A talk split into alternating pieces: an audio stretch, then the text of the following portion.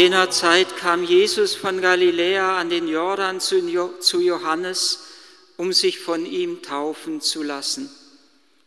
Johannes aber wollte es nicht zulassen und sagte zu ihm, ich müsste von dir getauft werden und du kommst zu mir?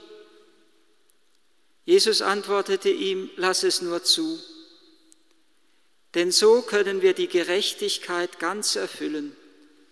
Da gab Johannes nach. Als Jesus getauft war, stieg er sogleich aus dem Wasser herauf und siehe, da öffnete sich der Himmel und er sah den Geist Gottes wie eine Taube auf sich herabkommen.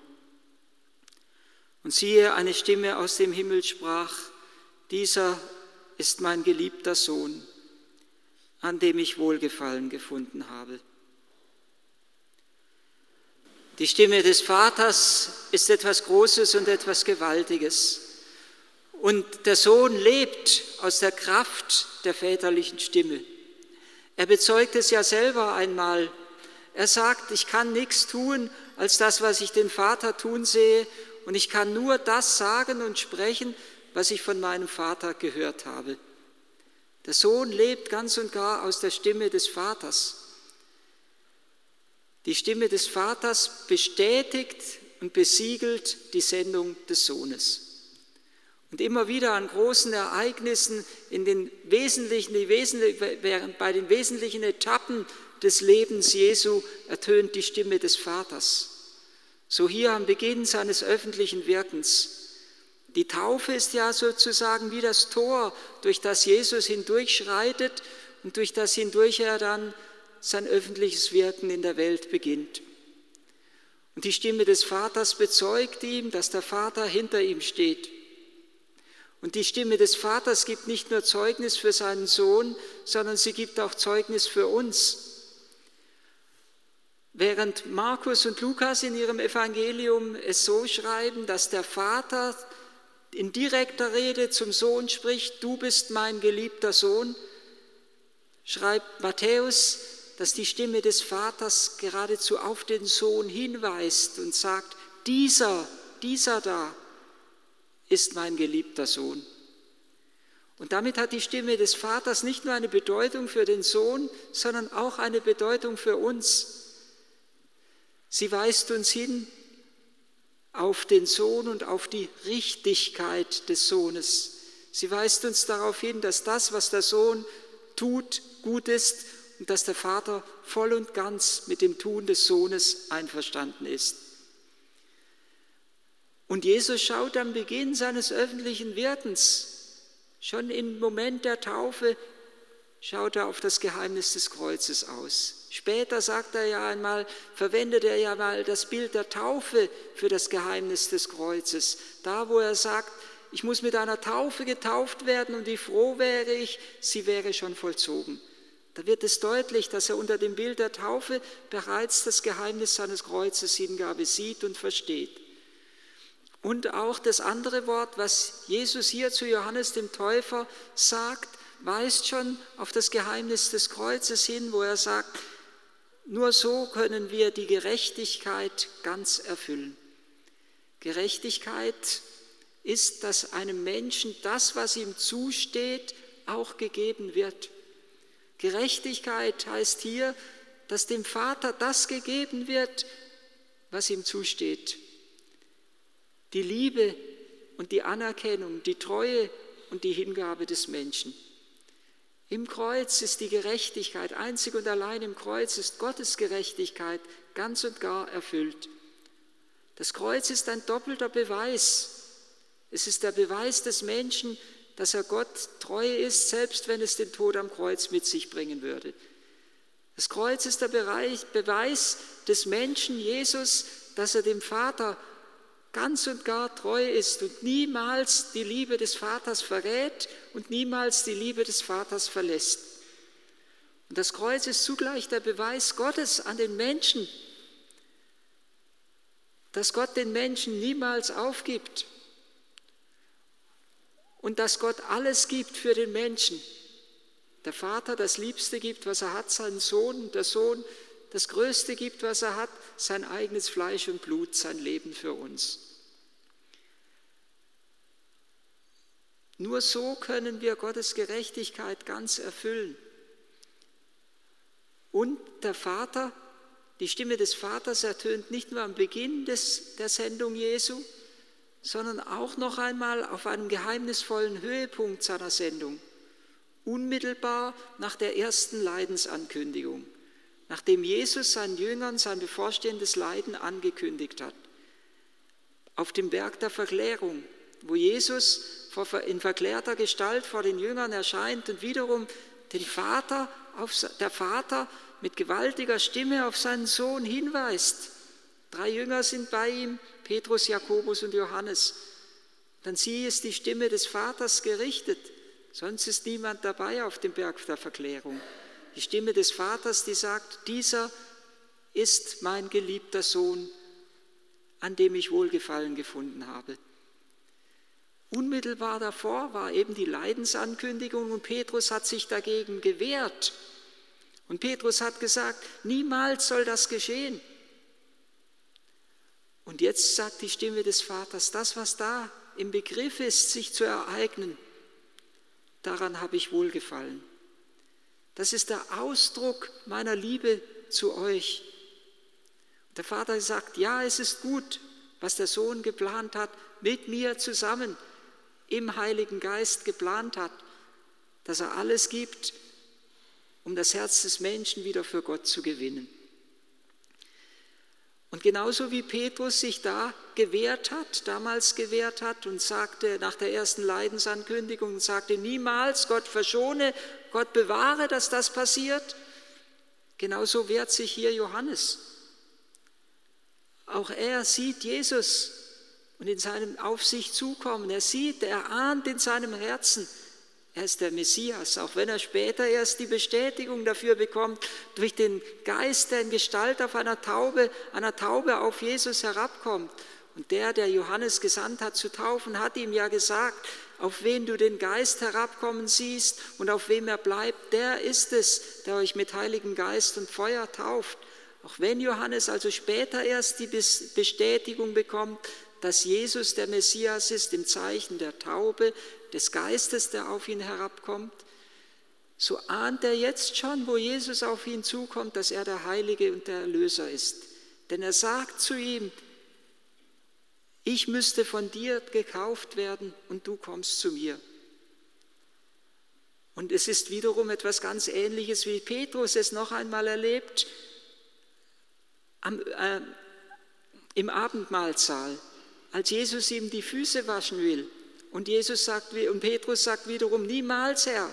Ähnlich wie er sich gegen das Kreuz wehrt, wehrt er sich zunächst einmal gegen die Fußwaschung. Und er sagt, du willst mir die Füße waschen? Und in Klammer könnte er hinzufügen, wie Johannes hier sagt, ich müsste doch dir die Füße waschen, ich müsste doch zu dir kommen und nicht du zu mir. Du bist der Herr, ich bin der Knecht.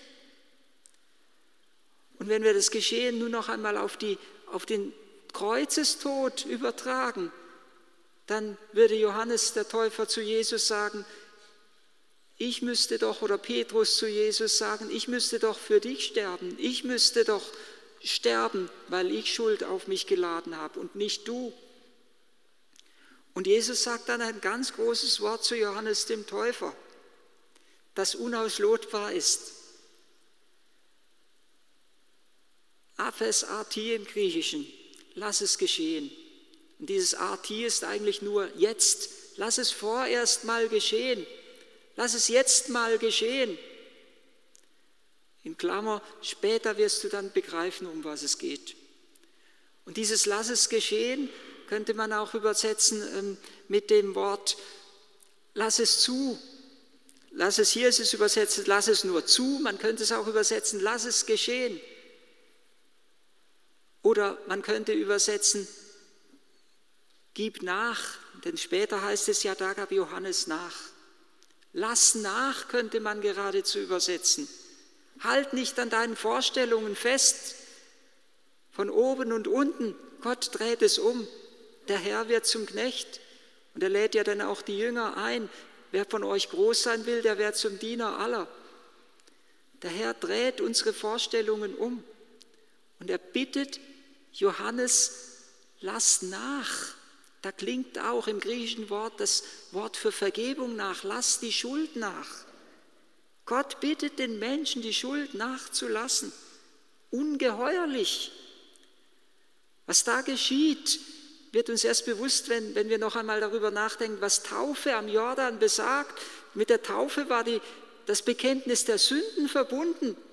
Und Jesus lässt sich taufen. Das Bekenntnis der Sünden und die Bitte um Vergebung verbunden. Und was da geschieht, wird eben erst durch das Geheimnis des Kreuzes voll und ganz offenbar, wo Jesus unsere Schuld auf sich nimmt. Daher kann er sich in die Reihe der Sünder einreihen und um Vergebung bitten, weil er unsere Schuld auf sich genommen hat. Und am Kreuz bittet er dann den Vater um Vergebung, wo er betet, Vater vergib, denn sie wissen nicht, was sie tun. Und Jesus selber ist im Grunde genommen erschüttert als er im Begriff ist, die Weltschuld auf sich zu nehmen, um uns die Vergebung des Vaters schenken zu können. Er ist erschüttert wenige Tage vor seinem Tod und er betet ja dann, was soll ich sagen, Vater, rette mich aus dieser Stunde, aber deshalb bin ich ja in diese Stunde gekommen. Vater, verherrliche deinen Namen. Und dann erklingt zum dritten Mal die Stimme des Vaters wieder an ganz entscheidender Stelle, unmittelbar vor der Kreuzeshingabe des Sohnes, wenige Tage vor dem Karfreitag, ich habe ihn verherrlicht, Vater, verherrliche deinen Namen. Und der Vater sagt, ich habe ihn verherrlicht und ich werde ihn bald verherrlichen. damit sagt der Sohn, ja, da sagt der Vater, ja, die Herrlichkeit meiner Liebe leuchtet gerade auf, indem der Sohn seine Arme ausbreitet und sein Herz öffnet für euch. Und dann, als die Stimme des Vaters dort zum dritten Mal ertönt, sagt die Menge, es hat gedonnert und andere sagen, ein Engel hat mit Jesus geredet. Und Jesus sagt dann, nicht mir galt diese Stimme, sondern euch. Im Grunde genommen wieder ganz ähnlich wie bei der Taufe, nicht nur in direkter Rede, du bist mein Sohn, sondern zu uns, uns gilt die Stimme des Vaters. Dieser da, dieser ist mein geliebter Sohn, an ihm habe ich mein Wohlgefallen gefunden. Und bei dem, auf dem Berg der Verklärung fügt die Stimme des Vaters ja noch hinzu, auf ihn sollt ihr hören. Die Stimme des Vaters ist wie der Zeigefinger des Vaters, der auf den Sohn hinweist und der uns sagt, auf den, auf den sollt ihr hören. Er ist das Wort, das sichtbar geworden ist unter uns Menschen. Und so könnte der Vater auch sagen, auf ihn sollt ihr schauen. Das Leben des Sohnes wird zum Lebensmodell für den Christen. Und die Sendung des Sohnes wird zum Lebensmodell für unsere Sendung in diese Welt. Was, die, was der Vater zu seinem Sohn, was das alles beinhaltet, als der Vater sagt, du bist mein Sohn, du bist mein geliebter Sohn oder dieser ist mein Sohn, das veranschaulicht ein ganz klein wenig dieses Wort aus dem Buch des Propheten Jesaja, wo der Herr zu seinem Knecht und damit zu seinem Sohn spricht, ich habe dich erwählt und dazu bestimmt, der Bund für mein Volk und das Licht für die Völker zu sein.